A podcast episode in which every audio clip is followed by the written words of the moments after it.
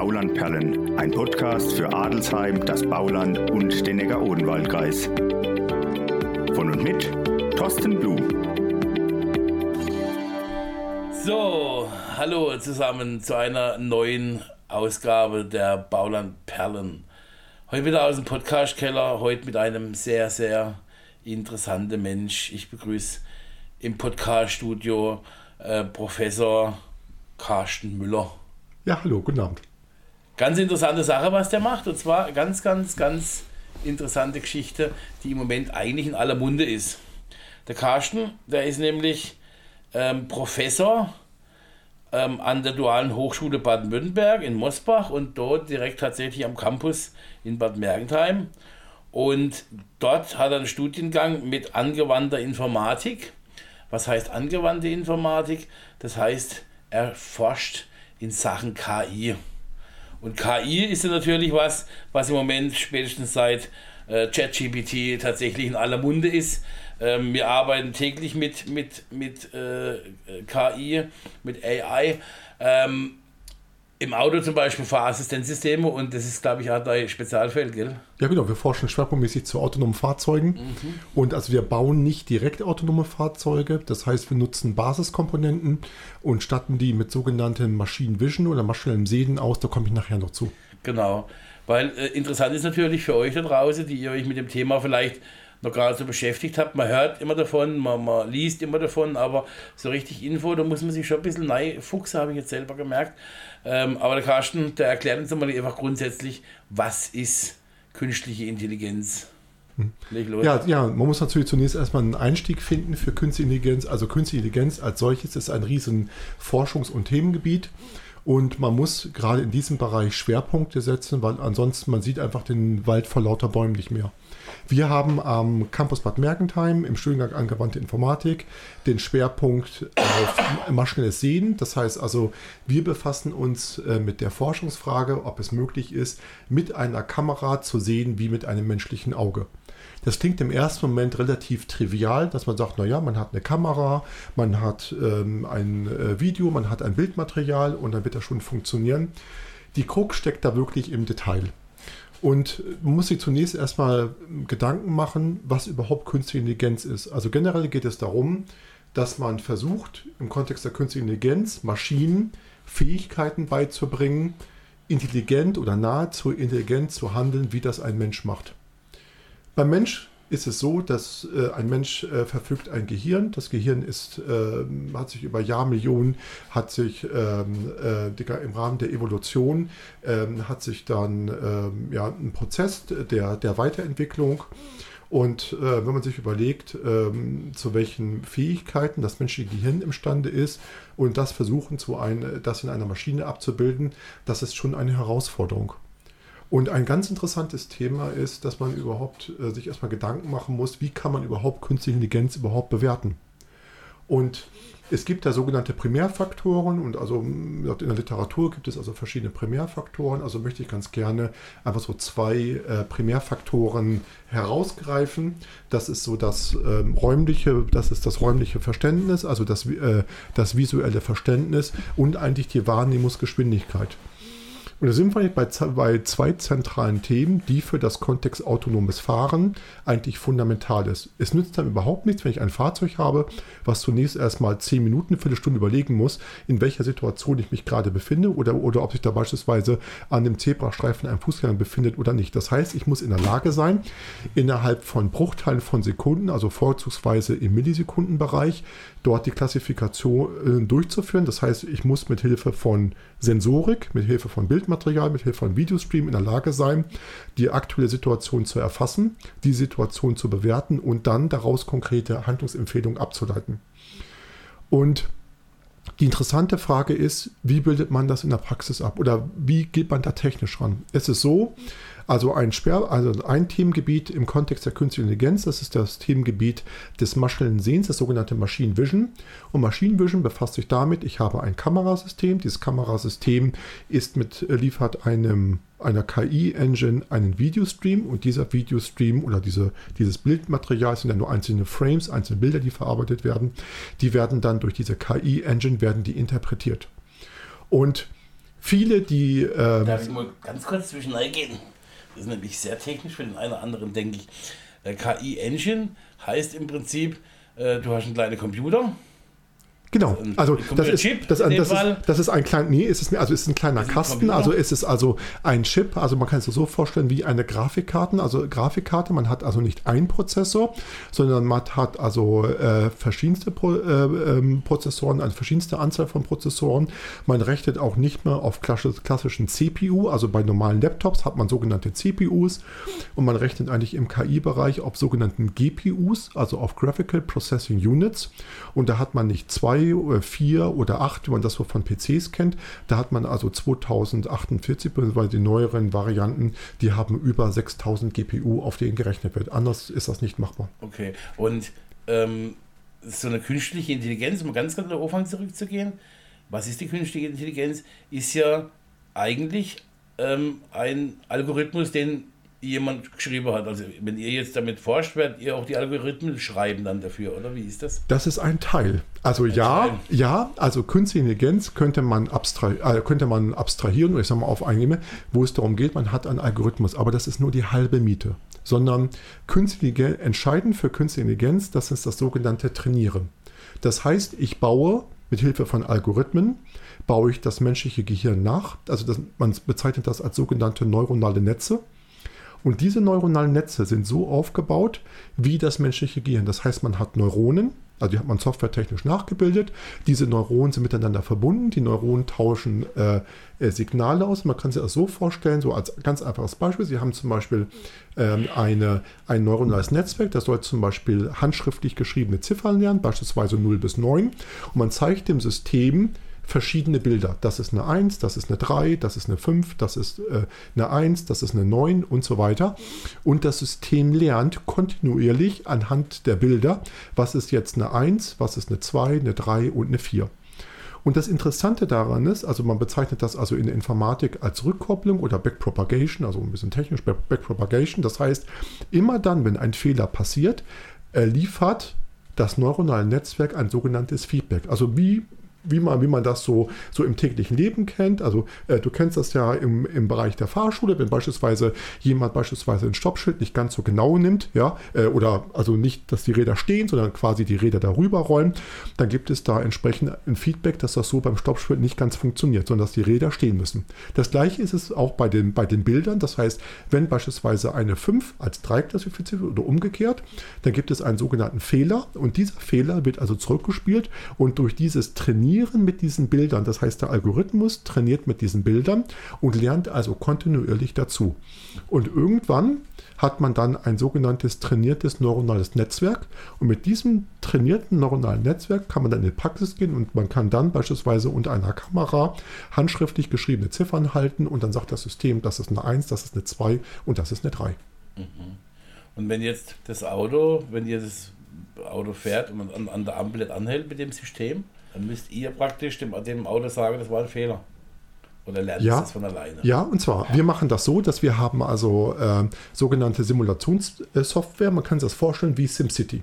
Bevor wir mit den, äh, mit den Fahrzeugen in irgendeiner Form, also wir haben jetzt nicht große Fahrzeuge, sondern wir haben sogenannte Liefer- und Transportfahrzeuge, die, man kann sich das so, so vorstellen, die von A nach B äh, Produkte liefern, also beispielsweise äh, Pizza ausliefern ähm, oder dieses, dieses Home Delivery äh, durchführen. Und ähm, bevor eigentlich überhaupt dieses Fahrzeug mit diesem Algorithmus draußen fährt, haben wir sogenannte Simulationssoftware. Das heißt, wir haben die Realität softwaretechnisch nachgebildet und lassen eigentlich das Fahrzeug Fahrzeug in verschiedensten Situationen stundenlang durch diese Simulationsumgebung fahren. Ja, warum machen wir das? Also zwei Aspekte ist, also einmal so eine Simulationsumgebung bietet einfach viel mehr Möglichkeiten, um Situationen einfach abzubilden, komplexe Situationen. Man hat Fahrradfahrer, die nehmen Regeln nicht so genau, man hat, äh, hat Verkehrsampel, die sind nicht gut sichtbar, man hat verbogene Verkehrsschilder und so weiter. Sowas, wo man eigentlich in der Stadt erstmal suchen müsste, um so etwas zu finden. Die zweite, der, der äh, zweite Aspekt, das ist ganz klar der Sicherheitsaspekt. Also man kann nicht einfach, also allein aus regulatorischen Gründen, man kann nicht einfach ein Fahrzeug nehmen und das am Straßenverkehr teilnehmen lassen und dann mal gucken, was passiert, sondern man muss also penibelst darauf achten, dass man ein Fahrzeug hat, was sicher ist. Und jetzt halt die Frage, was ist, was bedeutet Sicherheit bei einem autonomen Fahrzeug? Und man hat zum einen hat man die Systemsicherheit, die Funktionalsicherheit, das ist eine Selbstverständlichkeit, die Motoren, alles muss, muss funktionieren, die äh, Batteriekomponenten müssen abgesichert sein, das ist der unspannende Teil. Das kann man alles kaufen, das kann man zertifizieren, das ist der unspannende Teil. Der spannende Teil, das ist der Algorithmenteil. Das heißt, man muss die Algorithmen so aufbauen, dass die Algorithmen in der Lage sind, verschiedenste Situationen, insbesondere komplexe Situationen, sicher zu handhaben. Das bedeutet, und ähm, gerade im, im Verkehrsfeld, also die, die Möglichkeiten sind ja beliebig komplex. Man hat Fahrradfahrer, die machen, was sie wollen.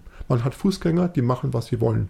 Man hat Autofahrer, die machen, was sie wollen. Das heißt, man hat ja keine Idealsituation. Das heißt, wenn jeder eigentlich ähm, sich also streng an die an die Verkehrsregeln halten würde, ja, dann würde es mit Sicherheit weniger Unfälle geben, es wird weniger Probleme geben, sondern es gibt halt ähm, äh, dort ähm, Ausnahmesituationen und hat ein wichtiger Punkt ist, dieses System so weit zu trainieren, dass dieses System in der Lage ist, mit Ausnahmesituationen klarzukommen. Und man kann es also so vorstellen, man hat, man hat einen Trainingsdatensatz und bei diesem Trainingsdatensatz sind die Situationen klassifiziert. Das bedeutet, man sagt, man zeigt in einem System beispielsweise eine bestimmte Situation und sagt, da befindet sich jetzt gerade ein Fußgänger an einem Zebrastreifen. Man zeigt eine Situation, das ist eine rote Ampel und davor steht ein Pkw und so weiter. Und das System trainiert, das heißt, mit den Bildern weiß das System, aha, da ist, da ist eine rot, da ist eine Ampel, zu jetzt erstmal erkennen, dass das eine Ampel ist und dann darüber hinaus zu erkennen, welchen Status diese Ampel hat. Und mit diesem Trainings, mit diesem äh, sogenannten Trainingsmodell, also sogenannten äh, trainierten neuronalen Netzwerk, ist man dann in der Lage, neue Situationen dort zu klassifizieren und dort kontinuierlich weiterzulernen. Das ist der Weg. Wo in, in, ist das dann ein, ein, ein, theoretischer Raum, in dem ihr das dem, dem Fahrzeug zeigt? Oder habt ihr irgendwo ein abgesperrtes Gebiet, wo dann irgendwelche äh, Puppen rumstehen oder, oder. Ja, also zunächst erstmal haben wir unsere virtuelle Umgebung, das kann man sich vorstellen wie SimCity. Das heißt, wir haben also eine Stadt, haben wir virtuell nachgebaut und diese, diese äh, Software, also mit der wir dort äh, arbeiten, die ist in der Lage, einem System also für autonome Fahrzeuge, das so realitätsnah zu simulieren, dass man eigentlich in der Lage ist, dort weitestgehend die Verkehrssituation gut abzubilden. Okay. Dann haben wir unsere, unsere Hörsäle, das heißt also, wir lassen dort äh, im Gebäude, lassen wir dort unsere Fahrzeuge dort erfahren. Also Studierende sind dann die, die Fußgänger, Tische sind dann die Hindernisse und so weiter. Dann haben wir äh, dort ähm, äh, Verkehrsschilder, also die haben wir quasi in Anführungsstrichen gemalt, also haben wir nachgebildet und so weiter. Und dann mit entsprechenden Ausnahmen, mit entsprechender Genehmigung und so weiter, dürfen wir dann auch beispielsweise im Gelände halt, also quasi draußen fahren, quasi im Schloss und so weiter. Es ist so, ähm, wir haben jetzt noch, also von der, von, dem, ähm, von der Roadmap her, ist es so, dass wir jetzt noch ungefähr eine halbjährlich, also ungefähr sechs bis neun Monate, haben wir noch eine intensive Testphase. Und dann ist geplant, da sind wir gerade äh, in Verhandlung mit der Stadt Bad Mergentheim, also mit dem Ordnungsamt äh, dort, dass wir die Möglichkeit bekommen, innerhalb der Fußgängerzone von A nach B zu fahren. Das heißt also, es soll also eine prototypische Implementierung ähm, soll also geschaffen werden, also unter Aufsicht. Also das heißt, wir haben dort verschiedenste Regelungen. Also beispielsweise, das Fahrzeug darf nicht, nicht schneller als 6 km/h fahren, äh, muss Schrittgeschwindigkeit fahren, es muss kontinuierlich begleitet sein, es muss tagsüber fahren, es darf nicht nachts fahren, also verschiedenste Auflagen. Und dann ist zunächst erstmal der Plan, dass wir vom Schloss bis, ähm, ich denke mal, hinten zu Vielmann ähm, dort, beziehungsweise bis zum Rathaus, dass sich dann also dieses Fahrzeug, denn dieses Liefer- und Transportfahrzeug autonom dann durch die Fußgängerzone bewegt. Das ist geplant nächstes Jahr Jahr im April, also März, April. Und das wollen wir zeigen zur Hannover Messe im nächsten Jahr. Okay. Lernt so eine KI dann irgendwann oder lernt sie jetzt schon von alleine? Also es gibt zwei Themengebiete. Also der, die klassische KI, das sogenannte Deep Learning, das äh, lernt eigentlich kontinuierlich, also lernt eigentlich anhand der Bilder, wird es einmalig trainiert und kann mit diesem Bildmaterial dann arbeiten. Es gibt also ein Forschungsgebiet innerhalb der KI, das ist das sogenannte Reinforcement Learning. Also Reinforcement, das ist das sogenannte bestärkende Lernen. Und was steckt dahinter? Es ist also ein System, was also kontinuierlich aus Erfahrung dazu lernt. Das heißt, das System gibt sich nicht mit dem aktuellen Ist zufrieden, sondern entwickelt sich kontinuierlich weiter. Das heißt, man sagt dazu selbstoptimierende und selbstlernende Systeme. Man kann es ja so vorstellen, man hat ein autonomes Fahrzeug, also beispielsweise wie Google Street View. Das lässt man also ein Jahr durch die Stadt fahren, es lernt kontinuierlich dazu und entwickelt sich eigenständig, ohne dass ein Entwickler beispielsweise durch das Trainieren dort äh, eingreifen muss, kontinuierlich dazu. Das ist Reinforcement Learning, das ist eigentlich so die moderne KI, also das setzt auf Deep Learning auf, wie es aktuell gemacht wird. Na gut, das ist, das hat ja schon äh, Amazon mit der Alexa eigentlich machen wollen oder versucht, dass das, äh, äh, dass die Alexa lernt direkt von uns praktisch selbstständig, ohne irgendwelche ähm also dies, dies Alexa, also äh, sicherlich ähm, Alexa so von im ersten Moment klingt das, also Alexa denkt man so, Mensch, das ist naja, aber es ist wirklich Alexa, also dieses sogenannte Speech-to-Text mit KI, das ist eigentlich schon fast veraltet. Mhm. Es ist also Stand der Technik ist das, also wirklich die Musik steckt wirklich da drin, äh, wirklich autonomes Fahren, äh, selbstoptimierte, selbstständige Systeme und das Thema zum Beispiel wie Chatbots, wie beispielsweise Speech-to-Text, Alexa, Siri und so weiter, ist eigentlich schon teilweise schon ältere Schule. Okay.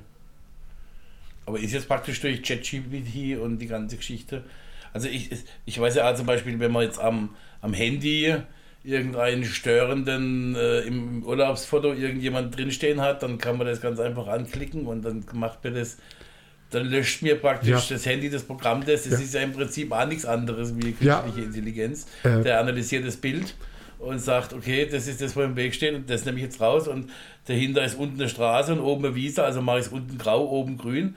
Ist ja im Prinzip alles anderes, oder? Äh, nee, also dieses, also zum Beispiel diese Bildkorrektur, die man beispielsweise bei einem Samsung Galaxy weiter kennt, ja. das hat nicht viel mit KI zu tun. Echt? Sondern das sind Algorithmen, das sind Bildverarbeitungsalgorithmen, die sicherlich im ersten Moment intelligent wirken.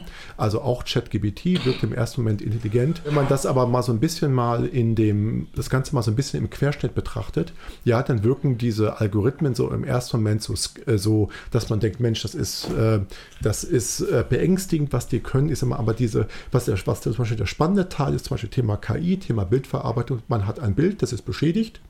Und das Bild ist zum Beispiel in der Lage, mit Hilfe von künstlicher Intelligenz die fehlenden Teile des Bildes zu rekonstruieren. Das tut zum Beispiel bei, wenn zum Beispiel Bilder beschädigt werden und so weiter. Und dann ist zum Beispiel künstliche Intelligenz zum Beispiel in der Lage, die fehlenden äh, Fragmente, die fehlenden Segmente von einem Bild zu, zu rekonstruieren. Und das, das ist schon der spannende Teil. Das andere äh, verzeih mir da bitte den, den, den saloppen Ausdruck, das ist kalter Kaffee. Okay, ja. Ja, wenn jemand, der, der, der, der ja auch nach vorne blickt, also ich meine, du bist ja jetzt, äh, du bist ja jetzt nicht einer, der, der das, also ich nutze jetzt das, sage ich mal, ich habe mal aber mit ChatGPT oder äh, gibt ganz andere Sachen, wo man so jetzt mal ausprobieren, weil man sie irgendwo auf irgendwelche sozialen Netzwerke einfach mal vorgestellt kriegt und dann probiert man es halt mal aus. Aber das ist, wie du sagst, für, für dich, der drin vorstellt, kalter Kaffee, du bist halt schon ja, und äh, ein Stückchen weiter, würde ich sagen. So, und ähm, wie gesagt, man muss, man muss halt wirklich unterscheiden und eine ganz interessante ähm, Forschungsfrage, ein, ein, ganz interessantes äh, Themengebiet oder eine, eine Fragestellung in der Informatik ist zum Beispiel, ob man beispielsweise in der Lage ist, einem äh, System, also einem KI-System Bewusstsein beizubringen. Und zwar, warum ist das eine ganz spannende Frage? Und zwar äh, 2016 hat also ein, Google ein System gesch geschaffen, im Übrigen basierend auf, auf Reinforcement Learning, für das äh, japanische Brettspiel Go.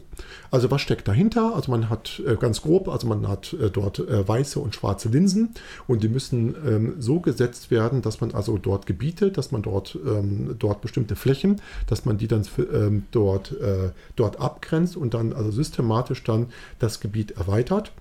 Und das Interessante eigentlich an diesem Spiel ist, dass es gegenüber von gegenüber äh, Schach, äh, dass es dort deutlich äh, mehr Kombinationsmöglichkeiten. Das heißt, nach zwei, drei Zügen hat man also mehr Kombinationsmöglichkeiten als Atome im Universum. Und das, die, das interessante Thema ist, also beim, beim Schach ist es so, ein Schach ist eigentlich ein klassisches Skill-Game. Das heißt, da gibt es so ein paar Grundregeln, Springer am Rand, bringt Kummer und Schand, das weiß man so etwas. Sowas, also, aber es ist ein, eigentlich ein Skill-Game. Das heißt, also gibt es bestimmte äh, Grundregeln, wenn man die beherrscht. Bei Go sieht die Welt ganz anders aus. Bei Go brauchen sie Intuition. Und äh, das Faszinierende an Go ist, bei Go kommt man eigentlich so, ich sag mal, mit der Methode Holzhammer nicht besonders weit. Das heißt, man muss bei Go strategisch die verschiedenen äh, Steine, die verschiedenen Flächen entwickeln. Und das Interessante bei Go ist, dass sich beispielsweise ein intuitiver schwacher Zug im Laufe der Zeit sich zu einem relativ starken Zug entwickeln kann. Jetzt kann man sagen, alles easy, nix easy. Und zwar, äh, und zwar äh, Hintergrund, äh, Hintergrund ist, und zwar Google konnte mit einem System, also Google hat ein Think Tank in London, die heißen DeepMind und die haben ähm, dieses System, also das hieß äh, äh, AlphaGo bzw. AlphaGo Zero und haben das gegen den äh, südkoreanischen Go-Weltmeister ähm, antreten lassen, das System. Und das erste Spiel hat also, also ähm, das, die erste quasi Aufeinandertreffen mit Lee Sedol, also das ist der südkoreanische äh, äh, Go-Weltmeister, eine absolute Koryphäe äh, ähm, auf, dem, auf dem Gebiet, ein, ein absoluter Experte, also weit, weit, weit vorne und hat also ähm, 4 zu 1 gegen die Maschine verloren. Was hat man dann gemacht? Man hat gesagt, okay, wir sagen dem Algorithmus eigentlich gar nicht großartig, ähm, äh, um was es da bei Go geht, sondern wir lassen einfach jetzt äh, Go einfach diese Wissensbasis bzw. das Regelwerk einfach selber entwickeln. Und man hat diese Engine AlphaGo Zero genannt, also Zero, also Null, aufgrund, weil einfach keine Vorkenntnisse für den Algorithmus da war. Und das Faszinierende und das Beängstigende an der Sache ist, dass dann einfach das System so eine Leistungsfähigkeit entwickelt hat, dass also die zweite, also das zweite Aufeinandertreffen hat also dann AlphaGo, AlphaGo, genau gesagt AlphaGo Zero mit 5 zu 0 gewonnen.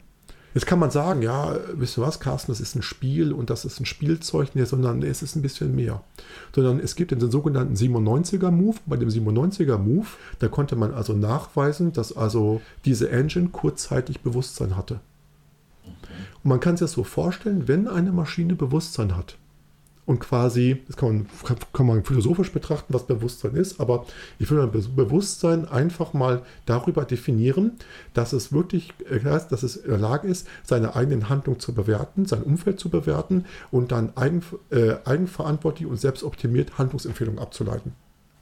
Und jetzt muss ich mir vorstellen, man hat eine, eine Maschine, die Bewusstsein hat, die sich ohne jegliches Dazutun jetzt kontinuierlich weiterentwickelt, ähm, in der Lage ist, sich quasi neue Maschinen zu bauen, dort Fahrzeuge zu bauen und so weiter, dann ist halt die interessante Frage, welche Rolle überhaupt noch die Menschheit hat.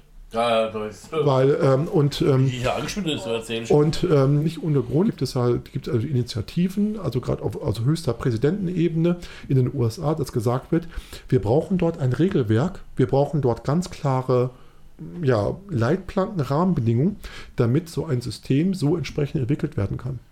Und ähm, ich will jetzt hier kein Horrorszenario aufzeigen, aber man muss sich mal über, man muss sich, man muss sich schon sehr gut im Klaren sein, in welchen Bereichen möchte man gerne künstliche Intelligenz einsetzen und in welchen Bereichen macht es dort keinen Sinn. Vor allen Dingen, man hat bei der künstlichen Intelligenz hat man ethisch-moralische Fragen. Das heißt, beim autonomen Fahren kommt man äh, unweigerlich mal in eine Situation, wo man in einer Situation Menschenleben abwägen muss. Das heißt, welche Menschenleben, also man, also Situation ist, man kann einen Unfall nicht vermeiden und die Frage ist, äh, was ist in dieser Situation eigentlich der kleinere Schaden?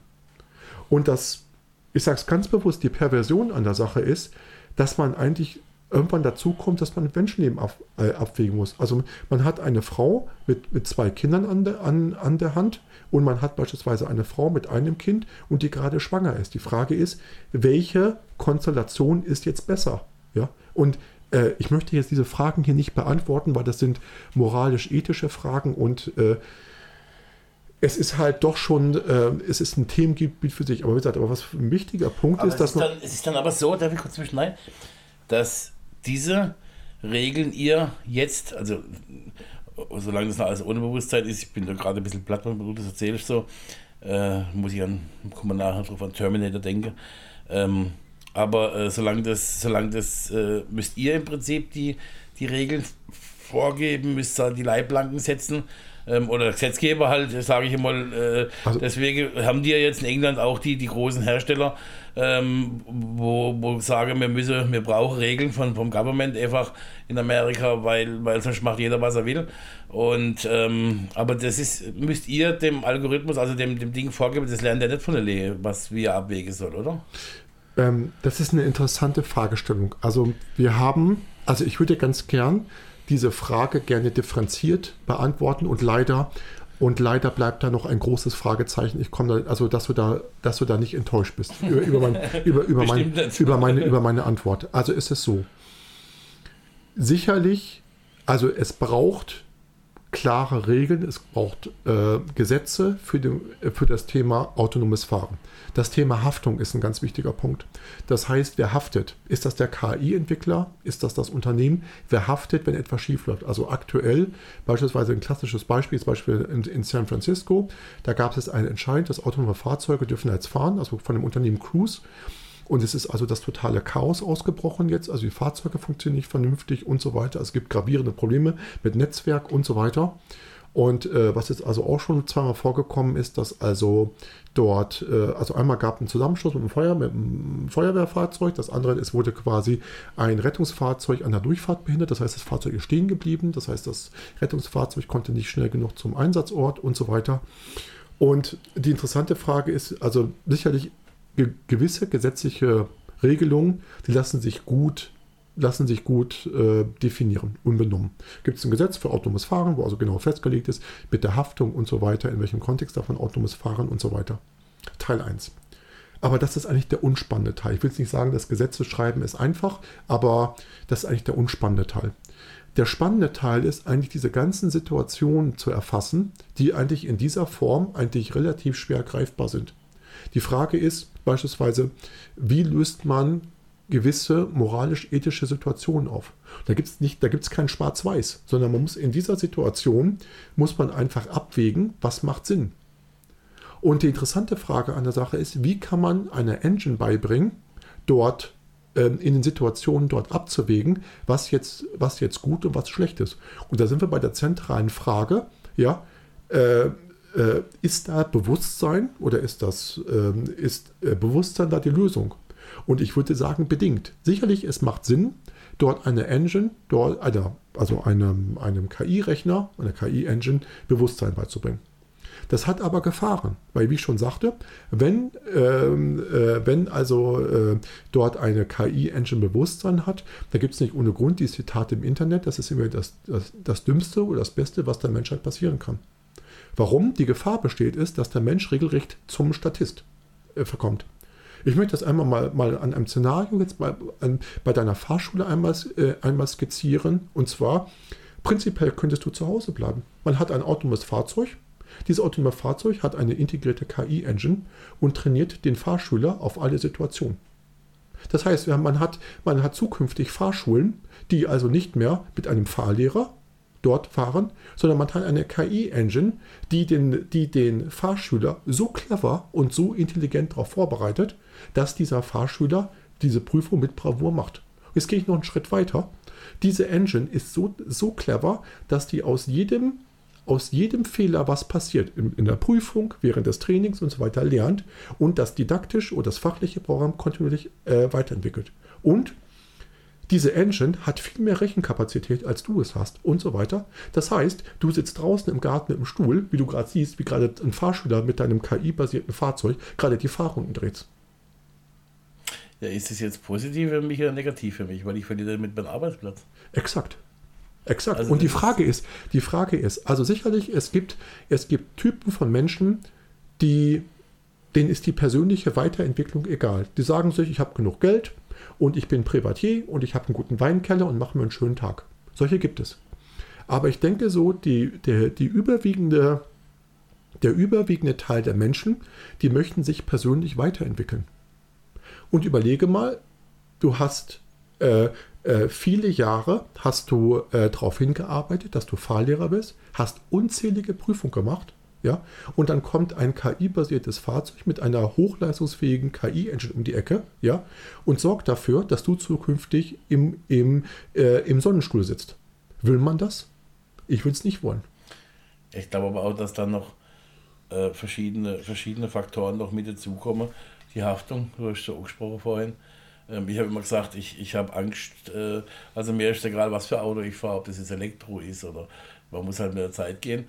Ähm, aber wovor ich Angst habe, ist, ist tatsächlich so die, die selbstfahrende, das autonome Fahren, das man vor Ach, mal, ich weiß nicht, als die Teslas kamen, hat es geheißen, in, in zehn Jahren fahren wir alle selbst, alle, alle gibt's, fahren alle selber, also braucht keiner mehr einen Führerschein. Dann holt uns ja. irgend, irgend, irgend so eine viereckige Carbonkiste, holt uns dann vor der Haustür ab und so weiter.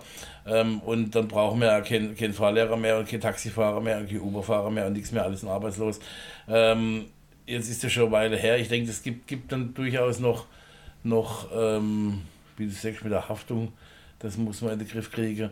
Äh, wer haftet nachher? Ich, ich, ich, ich, ich sehe es jetzt an meinem Fahrzeug, mit der, mit der, woran erkennt mein Fahrzeug, wo die Straße aufhört, an den Linien. Mhm. Dann brauchen wir aber auch überall Linien, weil da, wo keine Linien auf die Straße gemalt sind, ähm, da kann das Fahrzeug halt erkennen, ob es rechts mhm. oder links ist zum Beispiel. Mhm. Also die Infrastruktur, glaube ich, ist, ist, ist, ist im Moment auch nicht ausreichend und ähm, also ich. ich ja. aber, nee, aber man muss, also sicherlich, sicherlich, also diese Entwicklung wirklich, äh, sagen wir es von sogenannten Level 5, also mit vollautonomen Fahrzeugen, das wird, da bin ich fest von überzeugt, das wird noch viele Jahre dauern. Oder auch, ich sag mal, San Francisco zeigt eigentlich eindeutig, dass da noch einige dicke Bretter zu bohren sind. Das hört, das hört sich gut Aber, aber ähm, das, was, was man sich wirklich vor Augen halten muss, es ist ein Milliardenmarkt. Es steckt unglaublich viel Geld da drin. Und wenn man sich überlegt, wenn man sich überlegt, was die Unternehmen, Google, Microsoft, Amazon und so weiter, äh, Waymo, ja, Cruise, was die für Gelder für diese autonomen Fahrzeuge investieren. Wenn man sich überlegt, eine aktuelle Fahrt mit einem autonomen Fahrzeug, einem Robotaxi, kostet 2 Dollar. 2 Dollar. In San Francisco. So, natürlich klar, das ist natürlich den Preis, man fürs Testen zahlt, aber 2 Dollar. Wenn man sich überlegt. Bist, du, bist du gefahren jetzt? Nee, wir, wir haben Warteliste. Wir wollten fahren und wir haben uns bei der App angemeldet und nicht den Hauch einer Chance. Okay. Nicht den Hauch. Also wir waren ja noch zu der Zeit da, wo die, wo das äh, freie Fahren noch nicht freigeschalten war, sondern nur quasi, äh, äh, quasi mit Waiting-List und nicht den Hauch einer Chance. Und wir haben die regelmäßig fahren sehen, die waren aber regelmäßig ausgebucht. Wir hatten versucht, quasi, wir hatten da jemanden gefragt, ob wir mitfahren können. Äh, quasi machen das natürlich aus haftungsrechtlichen Sachen nur mit Genehmigung und nur mit Anmeldung. Aber äh, du hast mir gesagt, der Punkt ist, also wenn man jetzt mal so weiterdenkt, also äh, bei, bei mir nach dem, Aktu nach dem aktuellen Stand, ich bin ungefähr noch, noch 17, 18, 20 Jahre, bin ich noch im Beruf. 20 Jahre. Und wenn man sich überlegt, was in den letzten drei, vier Jahren in dem Kontext passiert ist, mhm. jetzt nimm mal die nächsten vier Jahre weiter und zwar mit exponentieller Geschwindigkeit. Ja, weil gerade es gibt bessere Grafikkarten mit Nvidia, es gibt bessere Kamerasysteme und so weiter, Moore's Law, Verdopplung der Rechenkapazität und so weiter. Und du kannst die Uhr nachstellen. Sicherlich, es wird noch Jahre dauern. Also es wird nicht 2024, es wird nicht 2028, aber lass mal das Jahr 2030 sein. Und da bist du noch Fahrlehrer, 100 Prozent. Und ich möchte jetzt äh, keine Prognose anstellen, äh, aber ich bin fest davon überzeugt, dass du im Rahmen deiner Tätigkeit als Fahrlehrer wirst du das Thema, wirst du noch von dem Thema Künstliche Intelligenz, autonome Fahren, äh, digitale Assistenzsysteme, äh, intelligente äh, Assistenzsysteme für Fahrlehrer und Fahrschüler wirst du mit absoluter Sicherheit noch äh, kräftig tangiert werden. 100%. Ja, ich, ich, bin da persönlich der Meinung, dass, dass äh, die Fahr als, als, als Fahrassistenzsystem, ähm, es ist, mein Vater hat immer gesagt, das Wunderauto. Und manchmal hat er gesagt, das Zauberauto, das Sechserauto, hm? Äh, das von alleine fährt und das von alleine ja. bremst, wenn vorne großes Auto bremst und wieder Gas gibt und die Kurve fährt ja. mit diesem ACC und so weiter. Und ich bin persönlich überzeugt davon, dass das es einfach nur besser macht, tatsächlich, wenn die, wenn die Systeme besser werden dass, dass, dass, dass, dass die Unfallzahlen runtergehen werden und so ja. weiter. Ganz, ganz klare mhm. Geschichte. Ähm, und ja. äh, vor allen Dingen, was, was, ich meine, man kann ja auch wirklich, also man muss ja jetzt nicht mit Level 5, also mit vollautonomen fahren, aber was ich zum Beispiel, was, was mir halt nicht in den Sinn gibt, dass immer noch so viele Unfälle aufgrund von Sekundenschlaf passieren. Wie kann sowas sein? Es gibt Systeme, die sind drauf trainiert, also das ist eine kleine Kamera, ist das im Innenspiegel, die ist drauf, die äh, trainiert zu erkennen, ob man Ermüdungserscheinungen hat.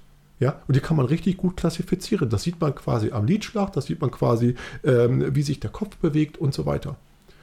Und es geht mir wirklich nicht in den Sinn, dass es immer noch Unfälle gibt, dass also Fahrzeuge nachts oder auch LKWs, ja, ja, dass die also ungebremst in ein Stauende fahren. Wie kann sowas sein? Mhm. Und warum ist es nicht möglich, dass man sagt, man bestattet so ein Fahrzeug mit einem ich nenne das mal Notfallsystem aus. Das heißt, also man wird gewarnt, man reagiert nicht. Man wird gewarnt, man reagiert nicht. Das ganze schaut, schaut das ganze, ganze System, schaut sich das 15 Sekunden lang an und dann sucht das System über GPS, das Kartenmaterial ist alles da, ja, quasi den nächsten Rastplatz raus, also Warnblinker, das heißt also quasi es werden Verkehrsteilnehmer werden gewarnt, dass da was ist, das ist legitim, das darf man und dann übernimmt das KI-System aufgrund, ich nenne das mal, einer aktuell nicht definierten Situation mit dem Fahrer, übernimmt das Fahrzeug und fährt das Fahrzeug sicher, also mit Warnblinker und gegebenenfalls entsprechenden äh, äh, Hubzeichen, dann auf den nächsten Parkplatz. Warum geht das nicht? Mhm. Die Frage muss man sich doch mal stellen. Sollte eigentlich heute schon funktionieren. Standard. Ja. 2023, das sollte der Standard sein. Ja, sehe ich so. Und wenn man dann, wenn man da mal äh, so, so, teilweise so sieht, also gerade wie gesagt, das Thema Stauende, also wenn man das so sieht, dass also das, also, und vieles ist wirklich Sekundenschlaf. Also auch Lkw-Fahrer, die sind einfach übermüdet und fahren dann ungebremst in ein Stauende rein, weil die, weil die Termindruck haben und so weiter, weil sie sagen, ich habe keine Zeit, ich, äh, ich pfeife auf die, auf die Strafe für meinen Fahrtenschreiber, ich muss die Sachen liefern. Wie kann sowas sein? Und fahren dann mit einem, mit einem 40-Tonner unge, ungebremst in ein Stau, Stauende und schieben die Fahrzeuge ineinander. Und es kommt es kommen nicht wenige Menschen nicht lebend aus den Fahrzeugen raus. Wie kann das sein? Geht mir nicht in den Sinn. Das ist richtig. Das ist richtig. Jetzt die Frage, KI, Fluch oder Segen? Ah, also, wir, wir, wo wir uns das erste Mal getroffen haben, da war dein, dein zum Beispiel dein, das, was du mir erzählt hast, das war deutlich positiver. Jetzt heute, ähm, das war für, also für mich, für mich kam es tatsächlich, äh, das ist der Segen. Also, ganz wenig Fluch, ganz viel Segen, die KI. Also mir war das schon wichtig, also jetzt in dem Podcast, also ähm, sag mal so, man, also ich bin wirklich also sonst würde ich, wie gesagt, diese, dieses Themengebiet nicht lehren und mich also äh, äh, mit der Forschung intensiv, intensiv befassen. Ich glaube schon, dass in vielen Bereichen wirklich KI dort für positive Veränderungen sorgen wird. Also gerade in der Bildverarbeitung, dass also gerade beispielsweise im, im Bereich der Medizin, im, äh, also äh, äh, im Bereich der Klassifizierung beispielsweise von, von Tumoren, von Krankheiten und so weiter, der Vorhersage von Pandemien, bin ich fest von überzeugt, dass dort KI dort ähm, positiver. Ich tue mich so ein bisschen schwer mit dem Wort Fluch. Also ich sagte warum. Also und zwar, also auch ehrlich gesagt mit dem Segen, weil Fluch und Segen, das ist so, das ist so schwarz-weiß. Verstehst du? Und das gibt es bei der Klinik. Also es gibt, es gibt viele positive, äh, es gibt viele positive Aspekte im Kontext der künstlichen Intelligenz, die durch Technologien mit entsprechenden Rahmenbedingungen, das ist die Voraussetzung, gezielt genutzt werden können und wirklich, also beispielsweise beim autonomen Fahren und so weiter, Smart Drive und so weiter genutzt werden können. Ich sag mal, es ist entscheidend, es ist wirklich entscheidend, wie bei vielen Sachen, wie der Mensch damit umgeht. Ja? Beispielsweise in den USA wird zum Beispiel gezielt, die machen auch keinen Hehl darum, arbeitet man gezielt an Roboterarmeen. Das heißt also, man möchte also dort Roboter haben, also da ist ein Unternehmen, das heißt Boston Dynamics, die haben ein System entwickelt, das heißt Atlas. Was ich das mit dem Terminator. Bitte? Und schon wieder sind wir beim Terminator. Ja, aber äh, was, ich tue mir halt schwer mit diesem, mit diesem Filmikon. Also Terminator, sicherlich klar mit, mit diesem leuchtenden roten Auge und so weiter, ja, aber ist ja, aber, aber es ist halt so, dass, dass das genau das die, die Sache ist, dass der, der Terminator, die Welt, also der Terminator, sondern die Terminators da, die, die, die sollen ja, die haben ja implementiert gekriegt im, im, in ihrer Grund-DNA sozusagen, dass sie die Welt vor allem schützen sollen. Und der, ja. der, wer, wer ist derjenige, der die, der die Welt am meisten, am meisten schädigt? Das ist der Mensch und das hat Klar. irgendwann die KI erkannt Klar. und hat den Mensch be bekämpft, sage ich jetzt. Aber das ist so die, die Quintessenz aus den Filmen. Genau. Ähm, und, und das ist irgendwo auch die ich sage mal, weil ich auch mit Leuten darüber rede, auch ein bisschen so die, die, die Urangst. Was machen wir, wenn die Intelligenz mal intelligenter ist wie, wie, wie, wie wir? Und was machen wir, wenn die Intelligenz gegen uns ist irgendwann? Was, was, ja, also so der Punkt ist, also ähm, vielleicht die Frage, also, äh, oder das, ähm, vielleicht, also die künstliche Intelligenz ist jetzt streckenweise schon intelligenter als wir. Unbenommen. Also einfach mit der Rechenkapazität und also gerade im, im Kontext der Klassifizierung. Und das geht ja auch kontinuierlich weiter. Auch ChatGBT, wenn man sich überlegt, tagtäglich finden dort Millionen von Anfragen statt. Äh, ChatGBT entwickelt sich tagtäglich weiter. So, also diese Frage, also immer so, da kann man eigentlich einen Haken hinter machen, dass die, dass die künstliche Intelligenz, dass die intelligenter wird und vor allem auch immer stärker wird. Die interessante, das interessante Thema ist, die interessante Freistellung, die kann man nicht seriös beantworten. Äh, wird es irgendwann einen Tag geben, wo die KI uns über den Kopf wächst, im wahrsten des Wortes, oder mit anderen Worten, wo die KI nicht mehr beherrschbar ist. Mhm. Und die interessante, also, also die Frage kann man kann ich nicht seriös beantworten, weil das ist ähm, Glaskugel lesen, das ist, das ist Schneegestöber. Was man aber sehr wohl sagen kann, es gibt also Tendenzen, sind wir beim Stichwort, wie gesagt, bestärkendes Lernen, Reinforcement Learning, wo also Systeme sich selber optimieren und kontinuierlich weiterentwickeln. Und die interessante Frage ist, äh, inwiefern möchte man die KI oder bis zu welchem Grad möchte man sich die, möchte man die KI selber weiter, weiterentwickeln lassen? Und da stecken natürlich auch monetäre Aspekte dahinter. Der Punkt ist, also, wie ich schon sagte, das ist ein Milliarden, das ein Milliardenmarkt, da steckt unheimlich viel Geld hin. Und du glaubst doch selber nicht, dass solche, dass Unternehmen wie Google, Microsoft und Amazon sich auch nur ein bisschen das, die Butter vom Brot nehmen lassen. Das heißt, ja, wenn es dort keine gesetzlichen Regelungen gibt, wo der Staat sagt, geht ihr einen Schritt weiter, als da drin steht, ja, kriegt ihr Probleme. Dann geht das doch ungehemmt weiter. Ja dann geht das doch ungehemmt weiter. Absolut. Und, und, so. und äh, auch äh, Rüstungsindustrie etc. Also, ja, oder wie gesagt, aber generell, und das ist, wie gesagt, und das ist so wie das Thema, wie das Thema Klima. Also das Thema, es braucht für das Thema Künstliche Intelligenz, braucht es wirklich globale Regeln. Zum Beispiel auch beim Thema Klima, ja. Es bringt nichts, wenn man irgendwann mal eine Jute-Tüte kauft oder, oder äh, man hat dort Pfandflaschen, das ist völliger Käse. Das ist ein globales Thema. Da müssen alle Länder dort aktiv dran arbeiten. Und das Thema auch KI. Es braucht globale Regeln. Es braucht, weil äh, äh, KI kennt da keine Grenzen. Das heißt, die Daten werden ausgetauscht, die Algorithmen werden ausgetauscht, äh, autonome Fahrzeuge und so weiter. Und es braucht wirklich ein globales Regelwerk, um genau zu verhindern, dass in Anführungsstrichen KI zu einem Fluch wird. Ja.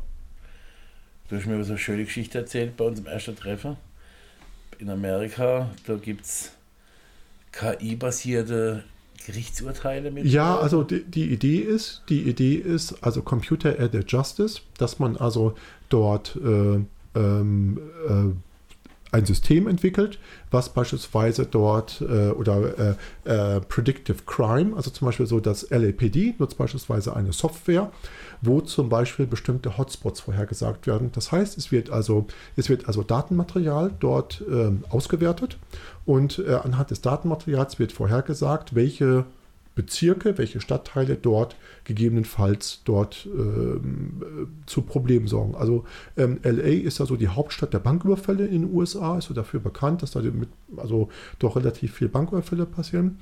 Der große Knackpunkt ist, dass also man unheimlich aufpassen muss, dass so eine KI nicht sogenannte Vorurteile, auch sogenanntes Bias bekommt. Das heißt, was ist damit gemeint? Und zwar, ein, wie ich schon sagte, ein, ein KI-System wird, wird trainiert. Und dieses Training, dieses Auswahl der Trainingsdaten, ja, das ist das erfolgt durch einen Menschen. Das heißt, der Mensch legt fest, ähm, mit was soll die KI trainiert werden.